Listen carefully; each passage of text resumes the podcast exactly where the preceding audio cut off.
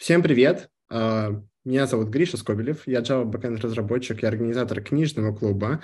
Мы сегодня собрались обсудить невероятно интересную тему. А, она у нас звучит так, не используйте event-driven, а сделайте сервис Mesh. И помогать в обсуждении мне будет мой второй пилот, это Коля Голов. Коля, привет, расскажи немного о себе. Здравствуйте. А, вкратце про меня и сервис Mesh. Я когда в Авито работал, у нас он был. А, и даже у нас есть своя реализация, называется NetroMesh. Это у нас человек, Александр, забыл фамилию, делал. Вот. А, в общем, было забавно. Но я бы при этом все равно с радостью снова уточнил, что это такое и зачем это нужно. Вот. Потому что у нас в Авито был event, event driven и сервис mesh slash netromesh. А, так что вот. Соответственно, передаю да. Э, слово нашему Костю. Да, я хочу представить нашего гостя. Сегодня с нами невероятный Виктор Гамов. Э, я хочу признаться, что меня очень вдохновляет то, что делает Виктор, э, как он выступает на конференциях, делает подкасты и другие О, активности. Сейчас... У меня уже... Подожди, подожди. Это что, очень что вдохновляет. Вот. И, Виктор, привет. Расскажи немного о себе. Да, всем, всем привет. А, новое приветствие. Привет, ребята, привет, девчата. Вы слышите наши юные смешные голоса. Это означает, что в эфире «Деды бухтят на интернет». Шутка, шутка. А, да, меня зовут э, Витя Гамов, я работаю э, Principal Developer Advocate. Я не знаю, ты перевел, интересно, как это, главный адвокат разработчиков. Ну, наверное, я главный адвокат разработчиков. Principal Developer Advocate в компании Kong занимаемся всякими клевыми сетевыми штуками на разных уровнях э, сетей. В основном это уровень приложений, да, это L7, но иногда мы запускаемся и на уровень L4, когда нужно поработать э, с, с TCP. А, я, я занимаюсь в, в компании Kong как раз э, связями с, с программистами, ну, то, что мы называем разработчики, на самом деле здесь включается и SRE, и, и всякие системные администраторы, и непосредственно те, кто пишет программы, кто пишет код. Вот, и э, да, на, на русскоязычных просторах я успел, как это, наследить. Есть несколько около айтишных э, шоу, которые я э, в какой-то степени, в какой-то степени был, был вовлечен. А, да, сейчас вот у нас есть подкаст, в котором мы с коллегами бухтим на интернет, обсуждаем около айтишный бизнес и вообще иногда даже просто флуд про... Кстати, про книжки вот был эпизод неплохой, там был, а, там был sci-fi. Круто, круто. Мы обязательно соберем все ссылочки и приложим потом вместе с видео. Спасибо, что поделился. Очень классно. И наша сегодняшняя тема, она на самом деле такая довольно-таки интересная еще в том плане, что мы провели голосование в нашем чате, и какой-то процент э, людей ответил о том, что они не знают, что такое сервис Mesh, и сегодня отличный э, способ для того, чтобы это узнать. А также, ребята, еще небольшой дисклеймер. Кто с нами сейчас э, в Zoom или те, кто нас смотрит на YouTube, не стесняйтесь задавать ваши вопросы и пишите их, мы будем стараться их вытягивать в эфир. Я бы, наверное, начал... Чат какой-нибудь, да, чтобы эти вопросы где-то приходили? Или да, ты будешь конечно, на YouTube и в Zoom. Вот, но не переживай, если что, я их тоже затягиваю. У да. нас Григорий, наш чат-агрегатор. Да. А, окей. На самом деле хочется начать с самого простого вопроса. А, Вить, расскажи, что такое сервис Mesh?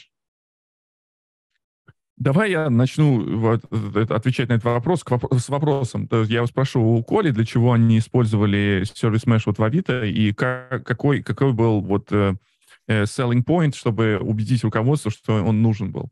И тем более, для чего нужен был, э, собственно, разработка, для чего нужен был. Ну, потому что я так понимаю, что уже в те времена уже были, эм, э, были какие-то решения. Для чего вы, вот, вот для чего вам нужно было это вот в Авито? А, ну, давай, э, я отвечу с нескольких сторон. А, давай а, представим, что я человек вообще как бы абсолютно внешний, и для чего он был нам нужен в Авито? Для микросервисов. Угу. я, я предлагаю... Э, смотри, я предлагаю сейчас лучше вот, вот с э, этими короткими итерациями, потому что я могу рассказать альтернативные версии а, в духе того, что плат, инженерной платформенной команде хотелось сделать что-то офигенное и выложить в open source, А, и это, сам понимаешь, объясняет много чего. И очень много продуктов были внедрены вот по этой причине, потому что она такая. Это потом очень сложно разобраться, какая из них была более важная. Вот, многие так кавку внедряют, если что. А, вот. Поэтому я бы начал с а, я бы начал с микросервиса. И вернул, ну, то есть, если я на что-то не ответил, ты бы еще уточнил, но давай я немножко а, верну тебе в ответ вопрос. Угу. А, правильно ли мое ощущение, что а, сервис Mesh получил второе рождение с появлением концепции микросервиса? Э, в какой-то степени. На самом деле э, это наличие микросервисов не подразумевает э, наличие сервис-меша и наоборот. Um, по поводу второго рождения, это абсолютно точно ты сказал, потому что сейчас мы переживаем uh, то, что я люблю называть uh, вот второе поколение сервис Mesh. Я не знаю, кто это придумал, мне кто-то это когда-то сказал, и мне понравилась такая идея, что сейчас в основном вот, вот то, что называется widely used, да, все сервис меши, которые сейчас, это называется как бы второе поколение. И давайте тогда начнем, почему я спросил, для чего вам это было нужно – я начну с, как обычно у нас, э, с Твиттера. С Твиттера. Э, как бы, и начну это в плане том, что Твиттер-то известен у нас тем, что он написан на, на Руби, причем тут Руби и микросервисы, и все. Но в какой-то момент пришли, э, пришли правильные пацаны. Это еще это еще до прихода Маска, да, это еще сильно, сильно до прихода Маска. Это тоже, когда пришли правильные пацаны, начали писать все на скале внезапно, и э, я, я не помните его или нет, это, наверное, год 2000, 2000-е, конец, конец 2000-х, когда Твиттер постоянно лежал, мы видели этот самый э, всплывающим пузиком кит, и пришли пацаны, начали писать микросервисы э, Твиттера на скале. И, ну, мы знаем, мы, у нас у джавайских пацанов, джавемских пацанов э, есть библиотека на любой, на любой вкус, на любой цвет, и если, например, нужно прикрутить какую-нибудь там security, мы там берем одну библиотеку. Если нам нужно прикрутить какую-нибудь э, там метрики, мы берем другую библиотеку. Одно время был популярный а, Drop Wizard с ее с метриками. Потом сейчас у нас везде есть а, микрометр. Кто-то пишет какие-то свои штуки на коленке, которые напрямую пишут в какие-то прометеусы. Дальше мы э, начинаем писать эти микросервисы, нам нужно, потому что если мы пишем микросервисы, значит, там где-то будет сеть, где-то API какие-то должны быть пересекаться. Одна система будет вызывать другую систему. А, и опять же, вот наличие фреймворков типа, типа Drop Wizard в свое время а, позволило эти микросервисы прям плодить. И чуваки из Твиттера очень много написали вот инфраструктурного кода поверх бизнес-логики. Вот, вот у тебя тут идет микросервис, да, а у него еще должен быть э, метрики, у него должны быть э, какой-нибудь security какой-нибудь отдаваться, должен быть какой-нибудь, не знаю, resiliency, да, вот, то есть какой-нибудь ретрай, какие-нибудь connection пулы, вот это все для того, чтобы э, отдельный микросервис, если он умирал, то он за собой не вел, например, там, каскадное падение всех остальных.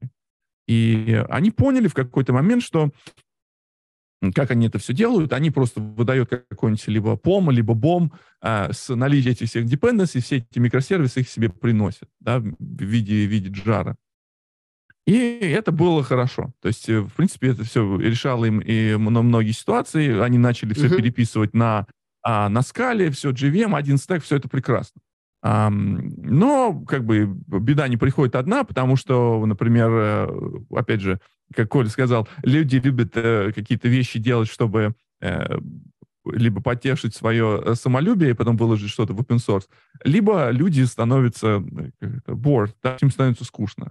То, что, э, если вы слышали старые добрые подкасты, э, в которых мы говорили, есть такие мальчики с моторчиками который, у которым постоянно хочется что-то делать, что-то новое, что-то что изобретать. Вот. И приходят, и люди говорят, мы хотим, не хотим писать на вашей скале клятой, мы хотим писать на чем-то еще.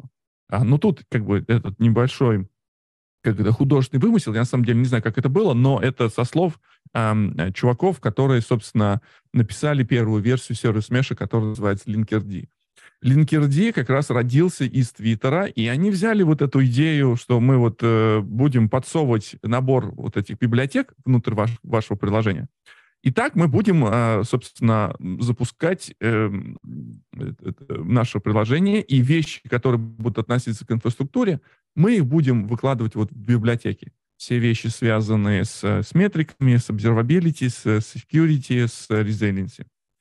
А, но так как это все было сильно привязано к JVM, начинались проблемы, как поддерживать множественные версии разного софта и, и прочее, прочее, они пришли к, такому, к такой идее, что неплохо было бы все это дело вообще выкинуть как отдельный процесс и просто подкладывать. И так эм, они перешли, вот, и так мы перешли от первого поколения сервис Mesh, когда вот эти все библиотеки, которые реализуют инфраструктуру, были вшиты в приложение, они выносятся на отдельный слой. Э, Появление, появление такого, такого веб-сервера слэш прокси-сервера, как uh, Envoy, Envoy uh, не помню в каком году, в, его написали, придумали в, uh, в, в Lyft е и open source И им нужно было решать проблему сбора метрик с сервисами. То есть им нужно было ставить какой-то прокси-сервер э, перед сервисами и уметь собирать, э, собирать метрики. Плюс этот прокси-сервер должен уметь клево, быстро все это route ить и э, по возможности делать динамическую конфигурацию. Эм, все чуваки умные собрались, посмотрели, думают, о, смотрите, а мы из этого же можем сделать что-то такое, вот что мы как раз смотрели для наших для наших микросервисов. И вот так появилась идея, что вместо того, чтобы вот эту функциональность, связанную с security, observability и uh, resiliency, выносить в отдельные библиотеки, мы их вынесем в отдельный процесс. Этот процесс будет достаточно маленький, достаточно быстрый. Мы можем его конфигурировать на лету. Давайте подумаем, как мы все дело будем скомп- скомпоновывать. Ничего себе. Звучит очень интересно. Когда, Угу. Когда, да. сейчас, тут дальше, дальше как бы вот, э, опять же, возвращаясь к микросервисам. Когда мы говорим про микросервисы, мы э, зачастую где-то там говорим про контейнеры, потому что контейнеры позволили вот этой микросервисной революции как раз выстрелить, потому что контейнеры позволили делать вот эту клевую упаковку, и мы теперь не, не как это, write once uh, и run everywhere, but write once and package everywhere, or package once и deploy everywhere. То есть у нас появились контейнеры, которые позволили все это дело, все это дело оборачивать. И потом появился у нас Kubernetes, появился в свою, в свою очередь, и Kubernetes принес такую интересную концепцию. Э, э, ты деплоишь не контейнер, ты деплоишь под, а в этом поде у тебя может быть несколько контейнеров, которые э, с друг с другом э, шарят определенные э, определенный ресурс. В, част, в частности, шарится между собой сеть. А, и а, получилось так, что вот, вот эти, как это, идеальный шторм, когда совпали две, две вещи, значит, появился, появился Kubernetes, чуваки из угла подумали, что вот неплохо бы нам тоже какую-то такую инфраструктуру поверх Kubernetes построить, чтобы мы могли э, эти приложения э, между друг другом общаться, вызывать друг друга API, но мы весь головняк связанный с тем, чтобы обеспечить э, ретраи, обеспечить всякие э, проксирование и, может быть, даже security между этими сервисами, мы должны вынести куда-то. И вот так вот все совпало, что э, появилось, взяли, взяли, взяли Envoy как э, вот то, что называется дополнительный контейнер внутри одного пода. Э, это называется sidecar. И так мы пришли от первого поколения сервис меша, в котором мы тупо зашивали библиотеки в наше приложение, которые реализовывали этот меш, к второму поколению, когда у нас есть наше приложение, и с ним рядом бежит вот этот маленький прокси, маленький сайткар. Это называется вот сейчас второе поколение. Да, давайте мы сейчас э, все-таки еще раз сделаем шаг и попытаемся вернуть к более базовому. То есть, Григорий, у тебя вопрос? А, да, но у меня я вопрос такой, который нас двигает вперед. А, я на самом деле хотел поделиться тем, что я прям то, что Виктор сейчас рассказывал про первое поколение сервис Mesh, я его э, тоже видел, вот, и работал в компании, где так делали. Э, это на самом деле было довольно-таки очень удобно, когда библиотека. Но вот я сейчас, когда готовился непосредственно к нашему интервью, я прочитал, что вот этот э, во втором поколении подход э, с сайткаром, он тоже как будто сейчас уходит на, наоборот, less proxy, когда снова возвращается все как библиотека в сам под. Это интересно Ты что думаешь об На этом? самом деле не совсем, не совсем так. Значит, в третьем Мгм. поколении Service Mesh нас ожидает небольшое изменение вот этого всего. Эм, Помните, как в Iron Man 2, когда Говард Старк, отец Тони Старка, рассказывал про, про, про то, что он был лимитирован технологией его времени, мы были лимитированы технологиями нашего времени. И м, что происходит? Зачем нам получились вот эти сайткары? То, что эм, сначала сайткаров не было, были библиотеки, потом появились сайткары. Теперь, значит, всю э, часть функциональности, которая занимается сетевым, сетевым прокси, можно перенести в ядро Linux, ну, в ядро, в ядро, операционной системы. И э, возможность, э, значит, как работает сайткар? Сайткар, э, как работает вот этот тот, тот, тот прокси? Как, при старте э, происходит пе- переконфигурирование сети э, таким образом, что этот сайткар слушает все сетевые интерфейсы, весь трафик идет на, только на этот сайткар, и он уже внутри себя э, разруливает, э, как пропускать это э, этот трафик к самому приложению. В самом простом случае он просто посылает это как есть. А в более сложных случаях, когда нужно трафик модифицировать, он модифицирует этот трафик. А, и, и сейчас это используется, используется ну, что-то типа IP tables, да, то есть перенастраиваются IP tables и сбрасываются эти все, все, все вещи идут на, на этот сайткар. Технологии типа eBPF, которые позволили э, программистам прикладного уровня получать доступ к технологиям ядра, позволили писать э, теперь вот эти, э, use- то, что называется user space, да, то есть про программы, которые работают не, не на уровне ядра, а на user space, э, и выполнять их на том же уровне, над которым выполняются вот эти фильтры для, для сетевого, сетевого взаимодействия, позволили писать э, фильтры, которые перехватывают этот трафик без э, внедрения каких-то там, не знаю, дополнительных э, проксей. Например, сейчас вполне себе возможно собирать метрики с, без, без э, сайткара, использованием eBPF э, программ, которые будут э, запущены внутри э, э, хоста, на котором бежит ваше приложение. Они могут уже собирать метрики. А, Да. Зачастую, Слушайте, да, Слушайте, можно я сейчас немножко ворвусь? А, Потому что, смотрите, мы сейчас немножко... Вот, вот, вот, и давайте я расскажу, как вот это сейчас выглядит. Потому что, как бы, у меня основной бэкграунд по базам данных, да, и вот а, примерно так же а, люди из Hadoop, они рассказывали про зачем Hadoop. Они рассказывают про долгую историю, про эволюцию, про огромное количество компонентов внутри, про огромное количество модулей, которые про эволюцию, про первое, второе, третье поколение, про алгоритмы сжатия, про прочее. А как бы дисклеймер. Все это не помогло Хадупу выжить, он умер. Потому что давайте мы вернемся к ядру, к основе. То есть история классно. Это ребята из Твиттера, да. Пришел Маск, их всех уволил. А у да они нас сами есть уволились микро- до его прихода. Конечно. А, у нас есть микросервисная архитектура. Допустим, в ней есть два микросервиса. Ну, просто ну, давайте начнем сначала. Пустота полная и два некоторых микросервиса. Можно три, если надо. А сервис Mesh, зачем это? Что, какую проблему он решает? Прямо самую первую. Для чего его внедрить? Э, решается проблема для того, чтобы э, внутрь приложения не закладывать логику о том, как вести себя приложение в случае сбоев. Но то, что мы называем словом resiliency, да, английским, отказоустойчивым э, сервисом. Чтобы... Откуда возникло приложение? У нас есть два микросервиса. А, Ну, вот просто есть- вот из этого примера разверни. Разверни Смотри, у тебя историю, есть два, два приложения, да. Одно приложение у тебя, например, выдает опишку про эм, это какую-нибудь информацию по клиентам, а второе приложение у тебя веб, веб-морда, которая записывает э, эти данные в эту опишку. У тебя стоит задача между двумя этими микросервисами провести сетевое взаимодействие. Э, Самым простым способом у нас является эм, использование там, REST API. Мгм. А, обычно HTTP Дернуть- дернуть ручку.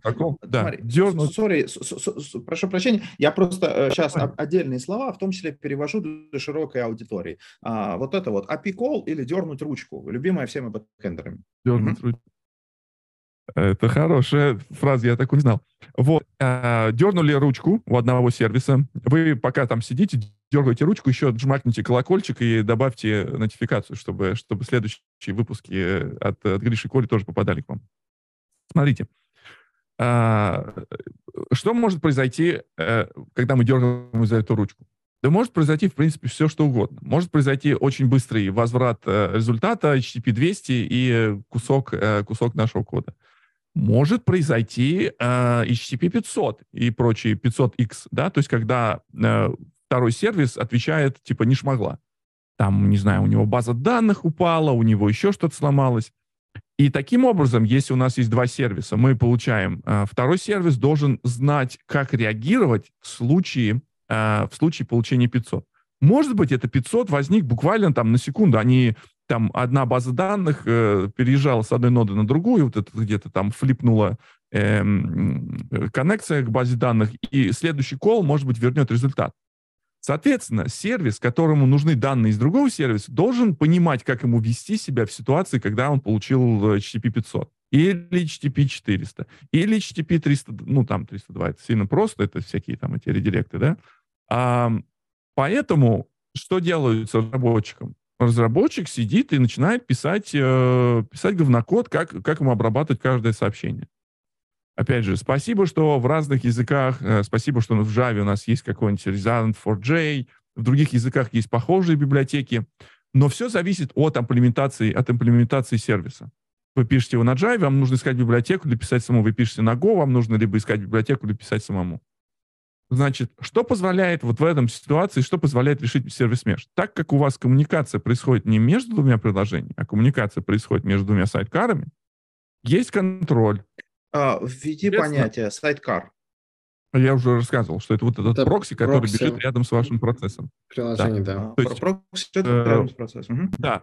Э, у нас бежит маленький-маленький прокси, который быстрый, который может проводить трафик, который может э, переконфигурироваться на лету для того, чтобы мы могли настройку делать не того, чтобы посылать человека в, этот, в, в, в дата-центр, чтобы он перенастраивал эти прокси, а чтобы эти прокси можно было переименовывать с помощью какого-то Э, API, и мы сейчас вернемся к этому. И этот прокси, собственно, мы можем на нем задавать определенные правила. Если я получил 500 от этого сообщения, от этого сервиса, а давайте вместо того, чтобы я верну этот 500 обратно моему, моему микросервису, я, в принципе, еще могу три раза дернуть. Может быть, за эти три раза что-нибудь изменится.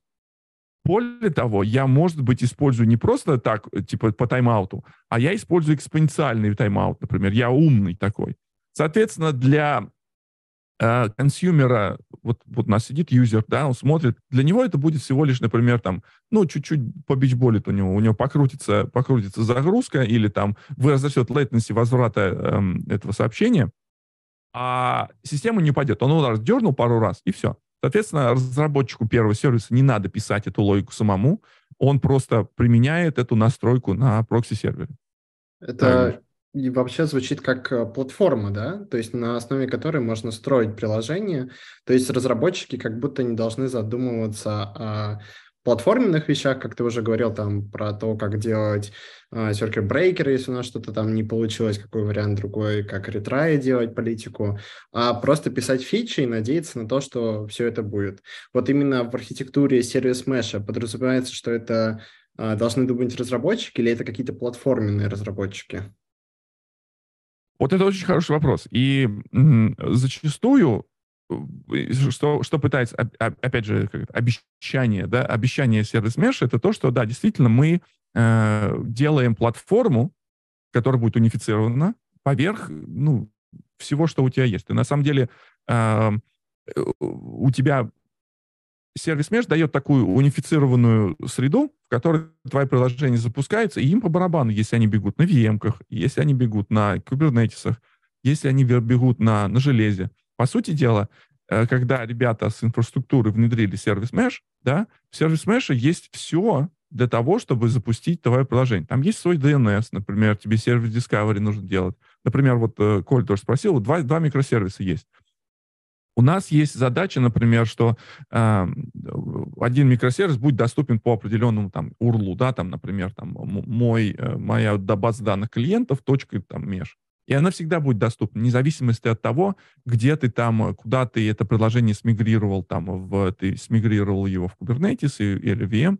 сервис Mesh унифицирует это все, и твое приложение как бы вот бежит вот в этом таком, э, э, вот в этом вакууме замечательном, в котором есть сервис Discovery, в котором есть Retry, в котором есть более интересные вещи типа э, MTLS, например, да, когда э, мы бежим, запускаем наше приложение в паблик клаудах, и мы хотим, чтобы еще вот этот был уровень э, э, сетевой передачи был тоже э, засекьюрен.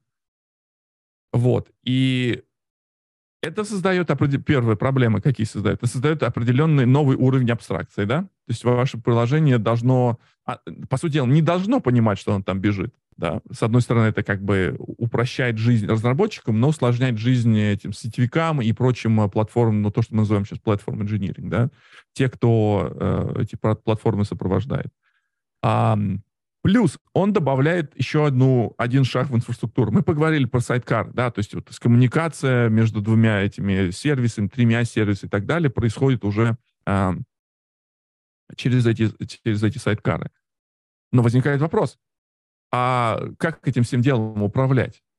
Э, вот чтобы все, всем этим делом управлять, есть такая концепция, которая называется control plane для сервис меша. Соответственно, вот эти сетевики и платформ инжиниринг э, люди, они э, общаются с control plane, а plane будет общаться с вот этими, э, вот этими проксями, которые, э, которые обеспечивают сетевое взаимодействие. Вся конфигурация хранится в control plane, и э, синхронизация между control plane и этим проксям, которых мы называем plane, это тоже будет э, как бы задача, э, которая, которую решает э, control plane. По сути дела, сервис mesh сейчас, разница между сервис мешем, это разница в имплементации вот этого control plane, кто как взаимодействует, потому что большинство современных сервис мешей, которые существуют во втором поколении, они используют Envoy как сайткар. Например, есть исключения, конечно, там Linkerd, например, свой использует э, имплементацию свою какую-то прокси. Но то, как имплементирован этот control plane, это как раз вот это know-how между, э, между различными сервис-мешами.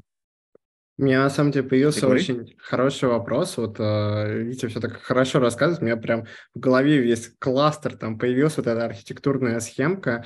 И тут на самом деле даже вот в тему тоже на YouTube добавили, закинули вопрос от Александра. И у меня он тоже такой же сопутствующий. Вот Коля начал с того, что а, когда-то у нас были монолиты, мы, у них были там свои проблемы, и мы решили уходить в микросервисы. И у нас появились совершенно другой класс проблем. Это проблемы сети, проблемы сервис Discovery, а, все различные другие проблемы. И вот мы сейчас говорим про сервис Mesh, где у нас добавляются, во-первых, прокси, добавляются еще различные дополнительные конфигурации. Как это вообще сказывается на производительности? Как, например, э, вот этот дополнительный э, раунд-трип, который происходит между сервисами, когда они общаются через прокси, как он вообще влияет на производительность и сколько это может, например, по месту занимать, потому что это получается у нас не одно приложение живет, а вместе с конфигурацией, вместе с сайткаром. Расскажешь? Э, очень хороший вопрос. Сразу видно э, русскоязычные программисты, потому что проблема перформанса начинает их в первую очередь волновать. Это очень, очень, очень хороший вопрос, и он возникает очень часто. Значит, когда мы добавляем определенный уровень э, как по-русски сказать, indirection, да, то есть когда нет, э, ну, еще один уровень абстракции появляется, будет возникать а, вопрос, ну, типа, сколько он добавляет. Во-первых, здесь нужно несколько моментов таких э, понимать. Э, он добавляет э, определенную latency сетевую, да, потому что идет э, дополнительный, э, эм, как RPC. в русской терминологии, вот этот network hop, знаешь, как uh-huh. дополнительный этот э, промежуточный э, уровень этого самого ну, для реквеста. Это первое. И здесь на самом деле э, имплементация этого прокси решает. И Envoy создавался как раз из, из тех идей, чтобы он был прокси и добавлял минимальное количество latency э, при, э, при там, предоставлении вот этих всех бенефитов, связанных с тем, что э, вообще проблема прокси, она всегда возникает вопрос, типа, сколько, сколько отжирает прокси э, на, на, всем, на все вот эти приключения. А, и, в принципе, есть полно информации на этот счет, есть бенчмарки для сервис-мешей, эм, и есть, есть уже там фреймворки, есть это публичная достаточно информация, и, э, ну, как бы Envoy чувствует себя достаточно хорошо.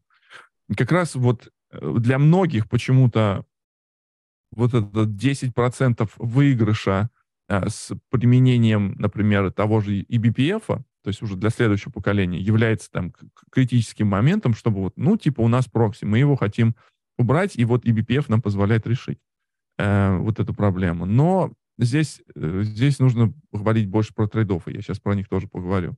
Второй момент. Э, по поводу места и прочего-прочего вещей. Зачастую много, э, много реакций по в Service Mesh World вызывает как раз наличие вот этих сайткаров и сколько он отжирает не не latency, а сколько он отжирает памяти, да, сколько он отжирает, потому что мы, например, если мы бежим на каком-нибудь Kubernetes, соответственно, это будет дополнительные деньги а, э, потому что мы бежим, э, запускаем не один контейнер, а два, да, то есть один контейнер, который постоянно бежит, и надо его теперь, теперь, окей, надо теперь его мониторить, сколько он будет жрать места, сколько, памяти, сколько он будет жрать. И были случаи, и это до сих пор а, ходят в интернете вот эти все разговоры на тему того, что ну, чуть ли не там сайткар начинает отжирать чуть ли не больше, чем само приложение и все такое. Um, да, такие, такое возможно, но это, это, это эволюция, это не революция, то есть и постепенно улучшение производительности происходит, э, а, и инвой оптимизируется достаточно хорошо, и, а, опять же, появляются вот эти инструменты в, в Service Mesh, которые позволяют более оптимально использовать э, сетевой стек э, приложений. Э, ну, то есть есть эта информация, и это не секрет, и Эм, Александр Тарасов э, делал прикольный доклад. Я не помню, какая это была конференция. А он делал прикольный доклад, э, какую, какой там сервис меш выбрать, и он там как раз приводил цифры. У него очень прикольно там по полочкам все разложено. Это типа, да, почему они его заюзали, почему им определенный сервис Им подошел Linkerd, по-моему, в, в конечном итоге. А, но, опять же, со временем все эти вещи там улучшаются, и перформанс это больше как бы uh, ongoing, да, то есть это постоянное, постоянное улучшение, которое приносит, ну, мы знаем, да, выходит новая версия, написано fixes and performance improvements. Вот это вот, вот это вот про, про жизнь. Поэтому это надо мерить. Все зависит. Если вот как Коля сказал, есть у нас два сервиса, то, наверное, здесь какой-то overhead не очень большой. Если есть 10 сервисов и много различных политик, которые накручены на прокси-сервер, там, да, например, там прокси-сервер будет тебе э, и хитрый какой-то трафик э, проверять JWT-токены между двумя сервисами, будет там включен mTLS, будет э, настроены какие-то ретрайт полиси. Все вот это просто тоже добавляет определенной сложности. То есть насколько вы будете мощно это все это дело там юзать и насколько мощно накручивать политик, э, это все будет накладывать э, определенные сложности. Но, опять же, я повторюсь, это процесс эволюционный, то есть все эти вещи будут улучшаться со временем, и как бы люди в курсе, люди работают. А, Наш... Соответственно, и в Авито, когда мы внедряли а, сервис Mesh, в частности, никто из существующих сервис Mesh нам не подошел, а, и вот как раз Александр, вот я статейку нашел, собственно, сделал NetRemesh, потому что он легковесный. Mm, nice. Вот. Вот, там как раз измерения и прочее. В нашем а, а я продолжу чатике... свою я сейчас быстро отвлеку, что в нашем ламповом чатике там писали о том, что такой стикер-пак, и там мем, что Istio это всего 500 мегабайт на сайткар, вот.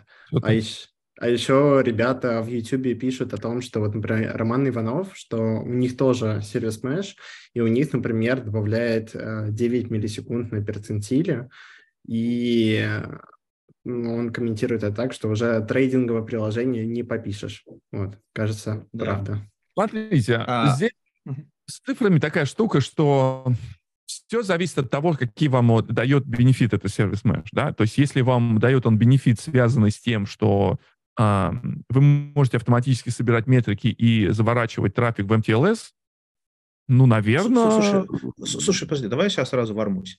А стоит ли внедрение сервис меша? А, вообще стоит ли этим заниматься, если вы хотите собирать метрики? Вот прям фундаментальный вопрос. Ну, наверное, нет. Но смотрите, я вот, я вот тоже бы, потому, потому что собирание метрик – это моя жизнь. Я про это все знаю, и я бы вот это сразу в сторону увел. Давайте мы все-таки фундаментальные вещи будем рассматривать, которые сервис меш реально. То есть, э, то есть, смотрите, просто я вот сейчас пытаюсь вот, все, вот всю, всю дискуссию, в том числе все, для всех участников, вывести в категорию, э, когда сервис меш решает реальные проблемы, а не эволюционирует, чтобы решить проблемы, созданные предыдущей версией. То есть я вот эти части я хотел бы очень сильно разделять. Э, я как э, старый консультант отвечу фразой «it depends», да, э, но здесь нужно понимать такой момент. Для чего вообще все это делать? Сервис Mesh обеспечивает огромный пласт автоматизации э, тех вот э, решения проблем, которые я уже говорил. В частности, проблем, связанных с не э, reliable э, сетью. Когда вы переходите э, в мир микросервисов, э, забудьте о том, что сеть будет у нас работать хорошо, э, что у нас будет э, постоянно как это, 100% э, аптайма и ни единого разрыва. Эм, забудьте об этом, потому что это работа с сетью.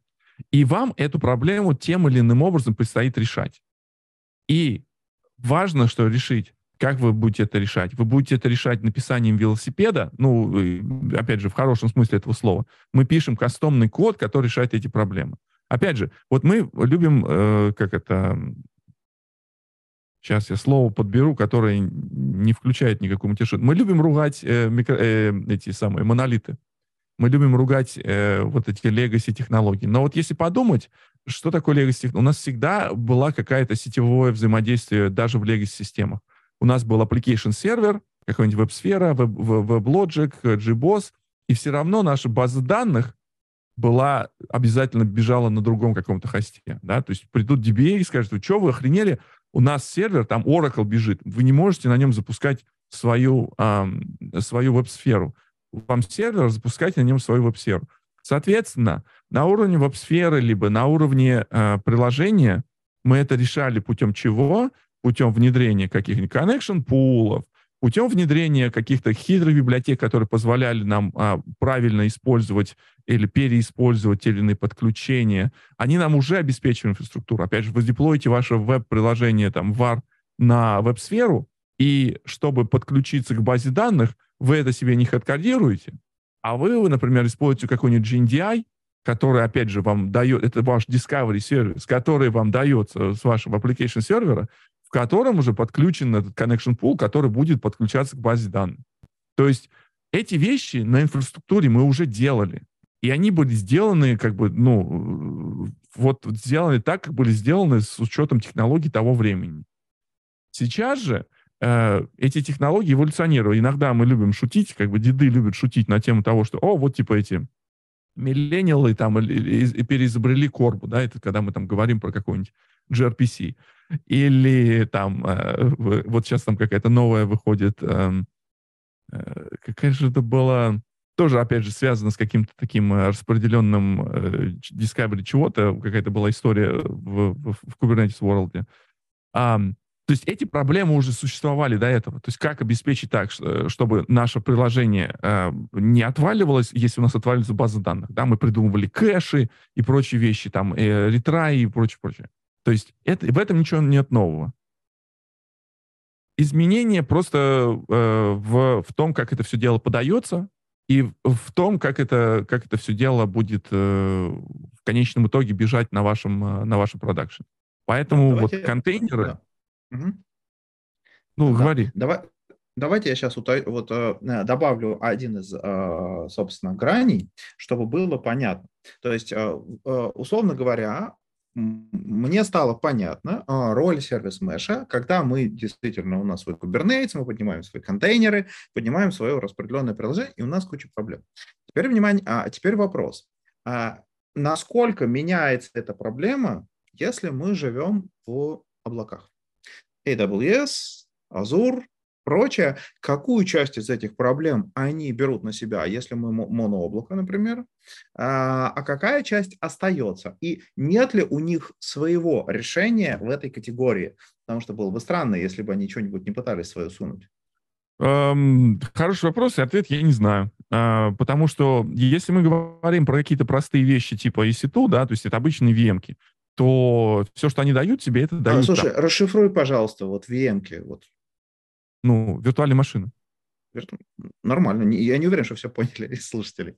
Ну, нет, я, я думал, что это такой достаточно, достаточно широко распространен. Ну, обыч, да. Обычный, угу. да, обычные ну, виртуальные нет, машины. Просто, просто бывает, что одни и то же пара букв в какой-то тусовке может другое означать. Поэтому я а, но если стараюсь... я говорю JVM, это JVM, это, это, это Java. Это, это, а. это, это, тут, тут вариант, тут вопросов нет, я думаю, ни у кого. Да, если мы mm-hmm. говорим про какой-нибудь EC2, да, то есть Elastic Cloud, э, Elastic Compute Cloud, который э, сервис там в Амазоне, да, он просто дает вам э, набор машинок, с которыми, с которыми ты работаешь, там уже настроена какая-то сеть, есть какие-то определенные там фаерволы, которые тебе нужно будет настраивать.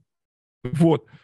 Тебе, он тебе дает такой очень низкий уровень а, доступ. Ты, тебе все равно нужно будет какую-то инфраструктуру прокладывать поверх э, этого всего. Что дает сервис Mesh? Он тебе дает возможность ну, в частности, например, Кума, да, э, это сервис Mesh, с которой как бы мы работаем, в которую мы э, написали и контрибьютнули в CNCF, она решает одну явную проблему. Не у всех есть Kubernetes. Э, Istio создавался, Istio это сервис Mesh, который разработался изначально Гуглом, и тоже в какой-то момент, по-моему, в прошлом году они его наконец донейтнули в... Они пытались создать свое Foundation, чтобы этот, э, не отдавать CNCF. Но вот они отдали это CNCF. CNCF — это uh, Cloud Native uh, Compute Foundation. Это такая организация, которая курирует множество, uh, множество различных проектов. Если у вас есть стикер-пак если у вас есть стикер-пак, э, в котором написано Istio добавляет всего лишь 500 мегабайт э, оверхеда, значит, э, люди, кто, кто пользуется этим, этим стикер-паком, у них есть плакат, распечатанный CNCF Project Landscape, на котором там куча страшных проектов, эм, и все знают мем с Чарли Дэем, который рассказывает, какой из CNCF проектов нужно будет внедрить завтра. Вот. Эм, проблему, которую Кума решает, это проблема то, что не у всех есть Kubernetes. И это, и это очень много людей. Это много, много организаций.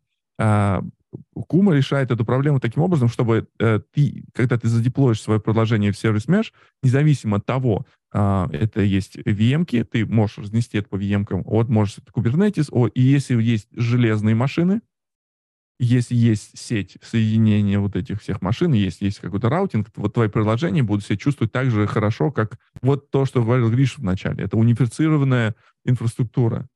Головняк, связанный с настройкой сети, э, будет решаться платформ-инжинирингом, они деплоят э, control plane, это сервис mesh, и твои приложения просто это дело юзают.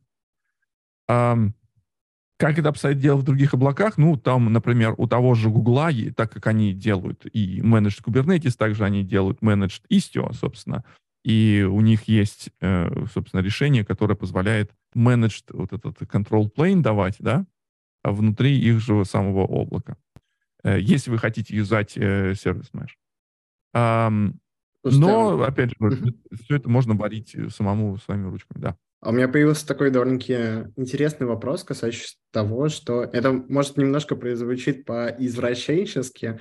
Вот мы все говорим про приложение, что есть приложение А, приложение Б. А что насчет там базы данных? Кавки и любой другого инфраструктурного слоя. То есть э, их вообще имеет смысл как-то заворачивать сервис mesh, чтобы рядом с ними был сайдкар, или они должны жить как э, живут обычно стендалон? Очень хороший вопрос. И, и ответ здесь, ну, тоже такой же, depends, да. Эм, в принципе, здесь надо рассмотреть несколько нюансов. Первый нюанс э, — это взаимодействие между приложениями. Если мы говорим про API, то есть про дергание ручек, да, то мы подразумеваем, что это будет э, какой-то L7 уровень, уровень э, этого application протоколов. Это будет HTTP, это HTTP2, gRPC, вот это все.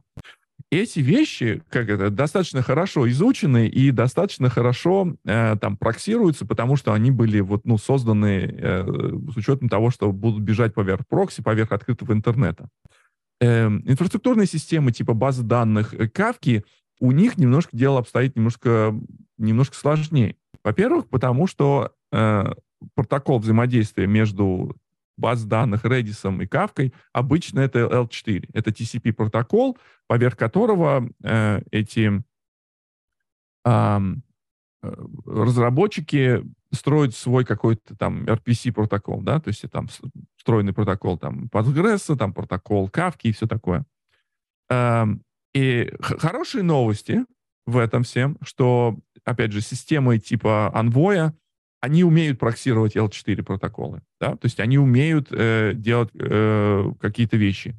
Но так как у нас L, э, L7 протоколы, Level 7 протоколы, протокол аппликационного уровня, они скорее построены как request-response, да, то есть с ними проще работать, потому что их можно взять, перепаковать, добавить хедеры и дальше передать. А, вещи, которые можно сделать с протоколами уровня TCP, да, уровня L4, не, это не все вещи, которые можно сделать. Например, можно эти, эти, эти все вещи можно завернуть в, в секьюрный протокол, да, в, в, в TLS. Но, например, чтобы делать какой-нибудь хитрый observability, это же не request response, ты же не создаешь э, коннекцию при каждом реквесте. У тебя ну, должно быть, э, чтобы keep alive поддерживался, да, чтобы твой прокси умел делать э, вот этот э, стриминговый, грубо говоря, э, стриминговую модель, когда коннекция открыта и трафик ходит туда-сюда. Это, опять же, решается на уровне анвоя, и это достаточно изученная тема. Там есть определенные... А, как же они называются в анвое?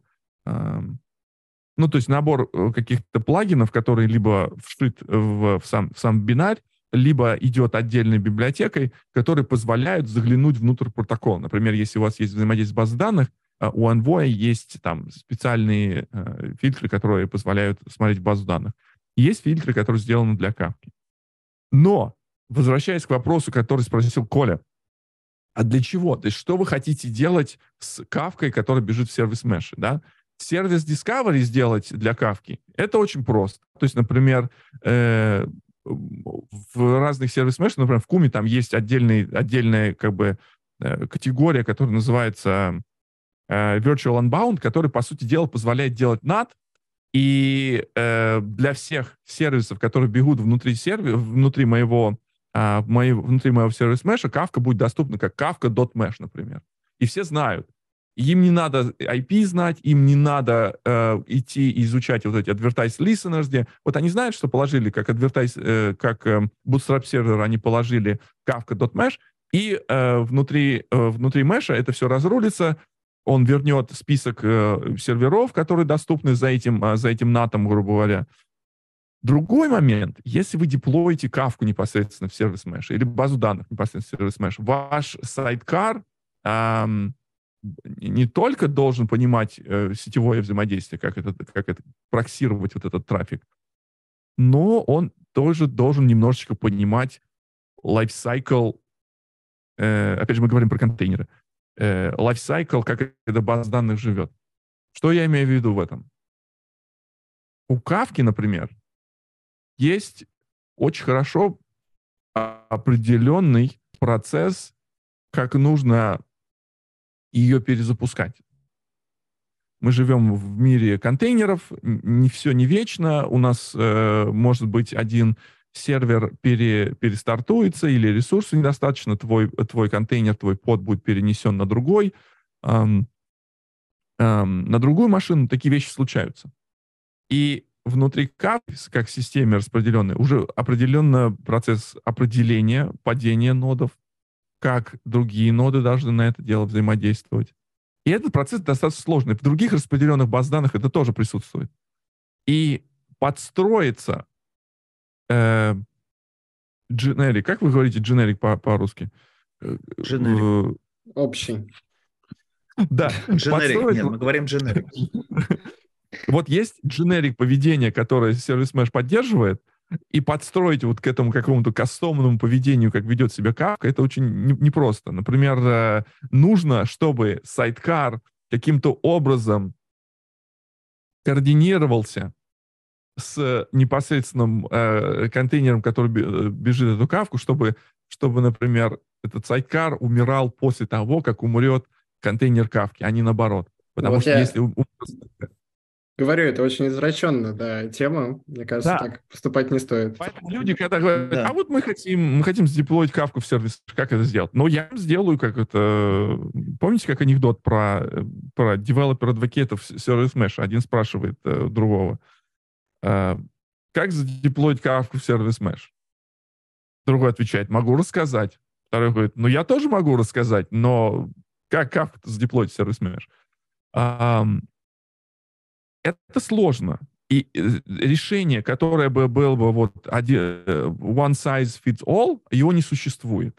Поэтому вот как Коля привел пример, э, они посмотрели в Авито, им не подходят те или иные решения. Зачастую вот эти все существующие решения, они могут решить, ну не знаю, ну 75% твоих проблем, и для многих людей это достаточно. Если ты идешь вот в этот мир вот этой странной боли, например, ты ты провайдер э, кавки as a service. Тебе нужно кавку, собственно, нарезать всем, раздавать, да? Ты там, не знаю, ты Confluent, ты Avian, э, Avon, как он правильно называется, э, там, Mr. Cluster, и вот эти все, все, все провайдеры, тебе ее нужно как-то уметь нарезать. Поэтому ты не берешь готовое решение, ты его либо сам пишешь, либо допиливаешь напильником существующий, чтобы у тебя было вот это вот э, правильное понимание под задачу.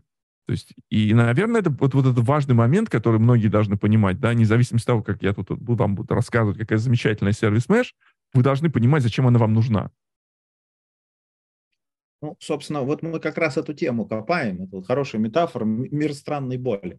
Потому что да. вот, э, вот истории, которые сейчас рассказывались про вот э, как бы э, контейнеры, сервера, про кавку, развернутую на своих железках. Вот это я все слушаю. А, и, я думаю, сейчас последний вопрос, и потом попробуем людям дать задать вопросы. Давайте посмотрим в будущее. А какова роль сервис меша в будущем? Если, потому что я вот пытался приземлить на свою жизнь, а, ну, ну, текущую жизнь. А, ну, как бы у меня нет серверов, у меня есть а, бессерверные базы с опишками. Snowflake, например, или uh, Elasticsearch Redis. А у меня есть uh, бессерверные функции, например, Lambda, Lambda Functions, которые я просто колу, и я плачу за вызовы. Там инстансы, это меня не волнует, это AWS как-то разруливает. А, и вот возникает в, в этой роли, когда у нас нету серверов, нету контейнеров, не, есть просто бессерверные вызовы между адресами, которые роутит провайдер этих бессерверных э, технологий. Где здесь роль сервис mesh? Ну, как бы все связать и добавить э, к к нашей инфраструктуре добавить э, серверлесную инфраструктуру вообще не является проблемой для сервис меша. Давно это э, уже решено. Э, это не проблема. Да. Зачем он нужен? Да, да, в да. Этой, я понимаю. В этой архи... Если она сразу бессерверная, уже собрана да. из бессерверных кубиков. Да, значит, если инфраструктура, если инфраструктура твоего провайдера, который дает тебе все эти возможности, решает проблемы, связанные с reliability, связанные с твоим security, связанные с, а, с сбором метрик, если это все у тебя готово, у тебя ты вполне себе можешь построить систему, которая будет полностью бессерверная, и эм, она будет решать проблему. То есть и то, что мы делали, например, когда я был в Confluent, да, то есть мы построили полную сервер-лес платформу для стрим-процессинга. Тебе не надо иметь сервера, ты просто все поднимаешь, там кавка бежит, там бегут коннекторы, там бегут э, серверлесные функции в виде KSQL, и, например, коннектор ты настраиваешь, он затягивает данные из той же самого Snowflake, обрабатывает их и отдает их, например, в Аврору какой-нибудь, да, тоже serverless ное, но Э, то, что, например, мы давали, мы давали полный вид э, твоей, э, твоего data pipeline а, и ты в любой момент во всем этом мог посмотреть, что у тебя занимает долго времени, ты посмотреть план запроса вот этого KSQL, где у тебя э, жрется больше всего времени, или где там у тебя state э, нужно, эм, не знаю, там, брать более жирную инстанс и вот это все. Если платформа тебе дает вот этот пол под ключ, то, наверное, тебе не нужна здесь сервис mesh.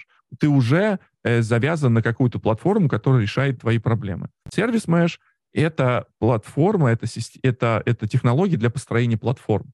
Если ты строишь какие-то платформы внутри своей организации, внутри продукта, ты, например, строишь серверлесную платформу, у нас есть ребята, с которыми мы очень тесно работаем, они э, используют как раз вот Куму, как э, они ее не экспозят для своих пользователей. Для пользователей они дают Heroku like experience, да, помните, когда мы им говорим, вот наш GitHub репозиторий, мы делаем Heroku push, и они запускают наше приложение. Но внутри себя они очень не кисло используют Куму, и они разносят каждый контейнер, который будет э, бежать, запускать приложение, в, не, в нем бежит sidecar, для их нужд, чтобы они своим пользователям могли потом отдать, сказать, смотрите, а вот э, как вот ваши метрики, какие мы собрали с вашего приложения. Поэтому если вы делаете какой-то user э, facing систему, вам не нужно service mesh выдавать. Это инфраструктура, это инструмент для построения вашей платформы.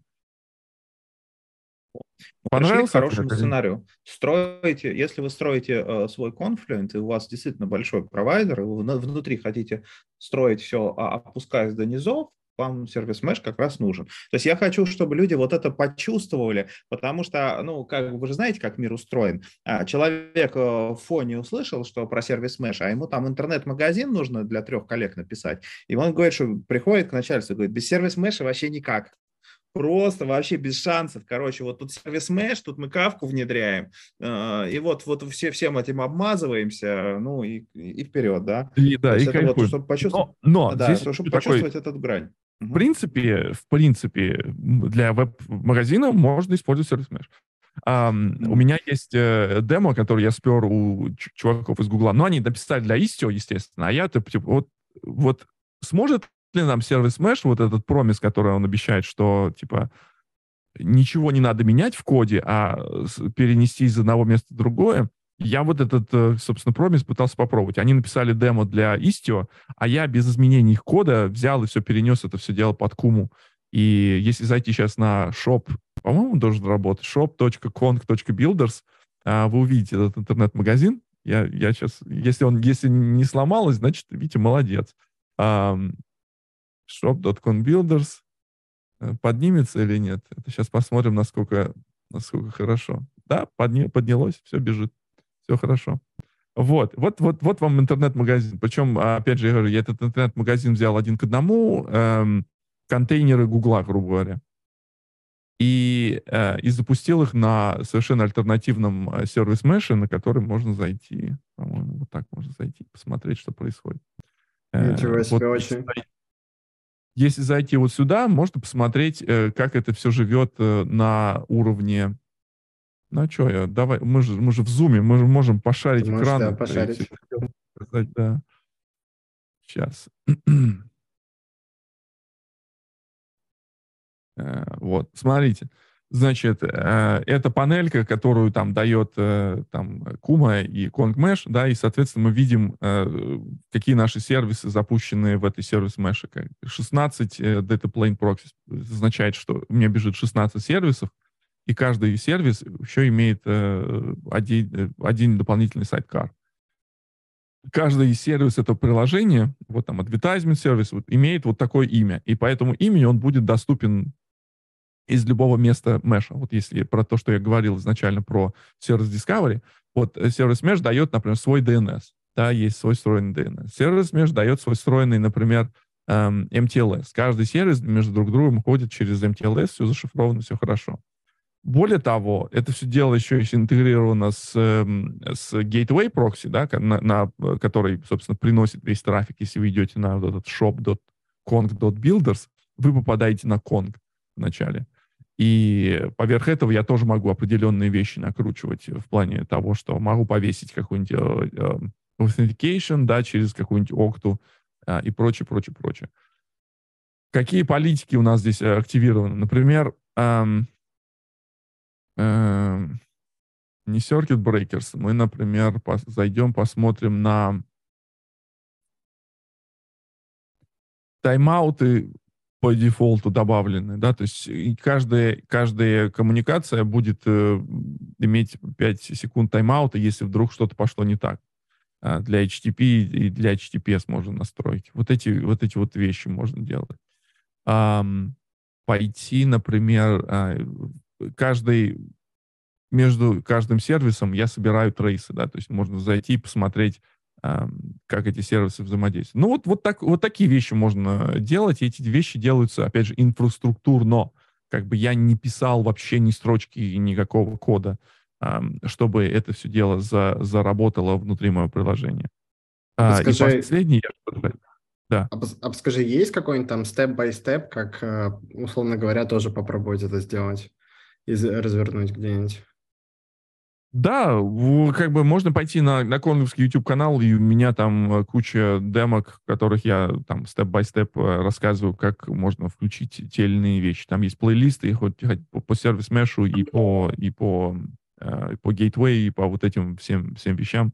Все, все эти вещи есть. Что-то я хотел сказать еще. Мы обязательно приложим ссылочки. В последнюю, в последнюю очередь, э, мы, мы с Колей были прям очень близки к какому-то хорошему завершению вот этого всего. Да, да, ну то есть сервис mesh это для построения платформ. Вы, строите платформу, э, у вас есть выбор. Вы пишете все сами, э, вы, вы используете сервис mesh, или третий выбор, вы используете сервис mesh, но потом напильником допиливаете для того, что вам нужно. То есть все зависит от того, насколько, насколько вот это все дело нужно в построении вашей платформы.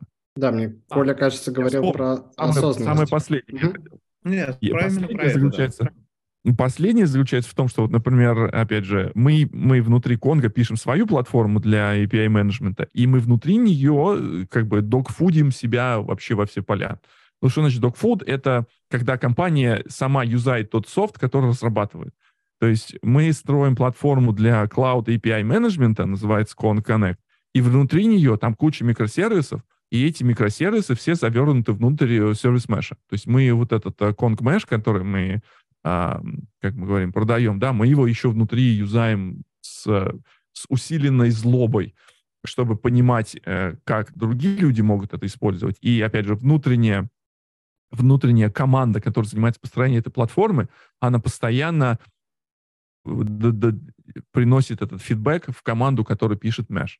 Из-за этого нам, у нас получается строить продукт, который не просто где-то вот этот в вакууме, да, мы, мы такие вот сидим и придумываем себе что-то, тут такие какие-то сервис-меши, а мы реально знаем, кто это юзает и как это юзается.